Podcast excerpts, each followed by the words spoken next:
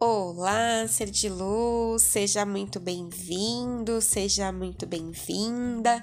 E meu nome é Edilene Lima, para você que não me conhece ainda.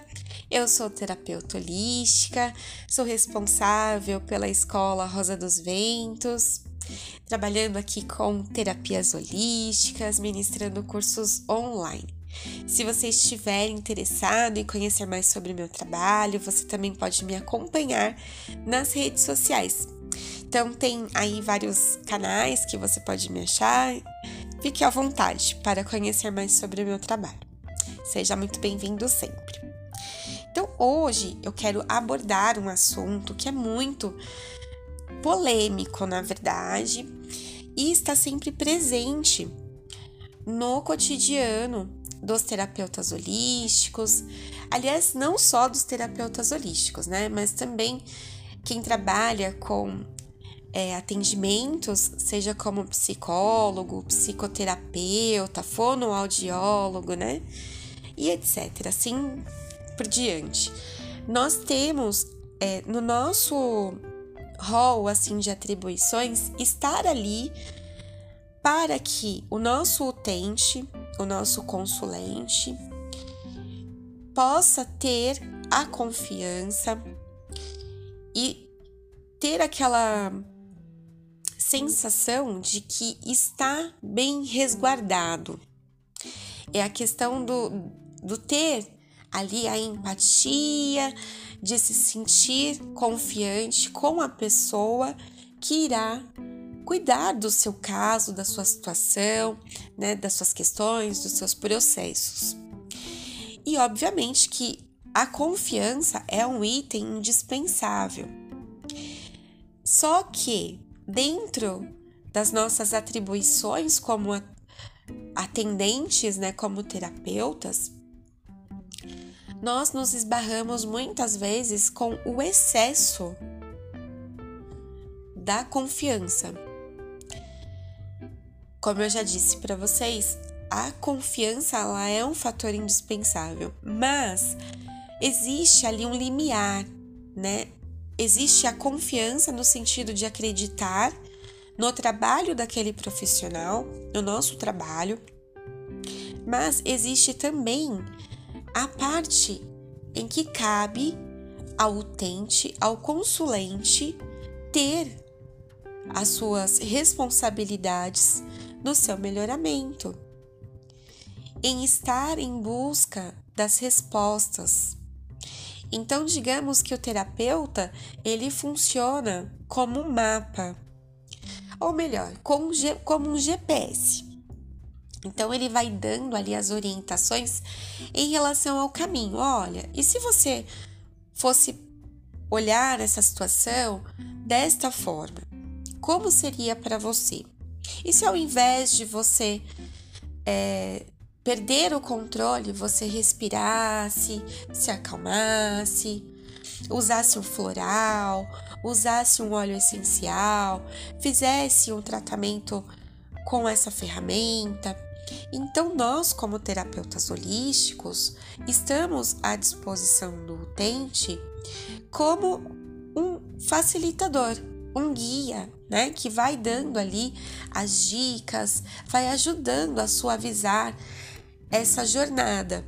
O objetivo principal das terapias holísticas é olhar o indivíduo como um todo, analisar o seu contexto de vida e fazer com que ele, por si só, que nós conhecemos também como o autoconhecimento, possa então encontrar as respostas dentro de si mesmo. É esse o, traba o trabalho que o terapeuta holístico faz. Obviamente que demanda uma série de coisas. Como eu já tinha falado, a confiança é um dos itens que faz com que a pessoa se sinta à vontade com o seu terapeuta. Mas temos que observar um detalhe muito importante. Esse detalhe, ele está muitas vezes camuflado. Muitas vezes nem o terapeuta identifica e também o seu utente ele acaba não percebendo. Onde está ali o fio dessa meada? O que, que eu quero dizer com isso? O terapeuta ele entrega uma série de recursos que ajuda o seu utente a fazer a jornada do autoconhecimento, da melhora, do equilíbrio, da harmonia. E essa relação utente-terapeuta, ela pode, em determinados momentos, sair do limite, do limiar. Por quê? O excesso de confiança do seu utente pode fazer com que se crie ali uma relação de dependência. Então eu só faço algo se eu consultar o meu terapeuta primeiro. Se ele aprovar, eu faço. Se não, eu não faço. Ou seja, ele perde a autonomia de decidir o que é melhor para ele, de acordo com a sua visão. Ele se priva até da possibilidade de errar, que a gente sabe que errar faz parte do processo de aprendizagem. Isso faz com que a pessoa ela não tenha só a confiança, mas criou-se um vício, que é a dependência ali psicológica do utente em relação ao terapeuta. Muitas vezes, e isso eu falo por experiência própria, o terapeuta não consegue identificar essa relação de codependência aí que existe nos atendimentos. Isso só é percebido quando o terapeuta ele se vê numa situação que deixa ele numa saia justa ou se sentindo desgastado, sobrecarregado e aí ele fala: Bom, passou do limite. Vou falar da minha própria experiência como terapeuta. Uh, antes eu tinha essa questão de vou atender as pessoas porque elas precisam e eu me acho ali na, na condição de ajudar a todos. Claro que nós, como terapeutas, temos que ter essa postura, estar ali disponível para as pessoas para poder ajudá-las, orientá-las e tudo mais. Porém, tudo tem limites. E eu me via muitas vezes é, estando ali com a minha família no final de semana, com pessoas mandando mensagem, me ligando, tô precisando de você. Estou precisando resolver tal situação. O que, que você me aconselha? Olha, você pode me atender agora? Isso assim, sábado à noite, eu com a minha família, ali tendo é, aquele momento de lazer, né, com, com a minha família, e a pessoa é, me mandava mensagem, as pessoas, né, me mandavam mensagem, mensagens falando que precisavam naquele momento de atendimento. Vejam, eu não coloquei o limite, né? Eu não coloquei o limite. Não estabeleci, olha, eu atendo de tal, tal hora, tais dias da semana. Nananana. Não fiz isso. Quando eu me vi sobrecarregada, é, querendo fazer as minhas coisas e sem ter o meu espaço, a minha privacidade. Aí eu falei: não, tá na hora de mudar. Vamos colocar limites né? Então, comecei a estabelecer o tempo em que eu trabalho. E ainda assim há pessoas que não não querem corresponder a isso. Meu atendimento é de tal hora até tal hora. Tem pessoa que me manda mensagem muito cedo. Tem gente que me manda mensagem de madrugada.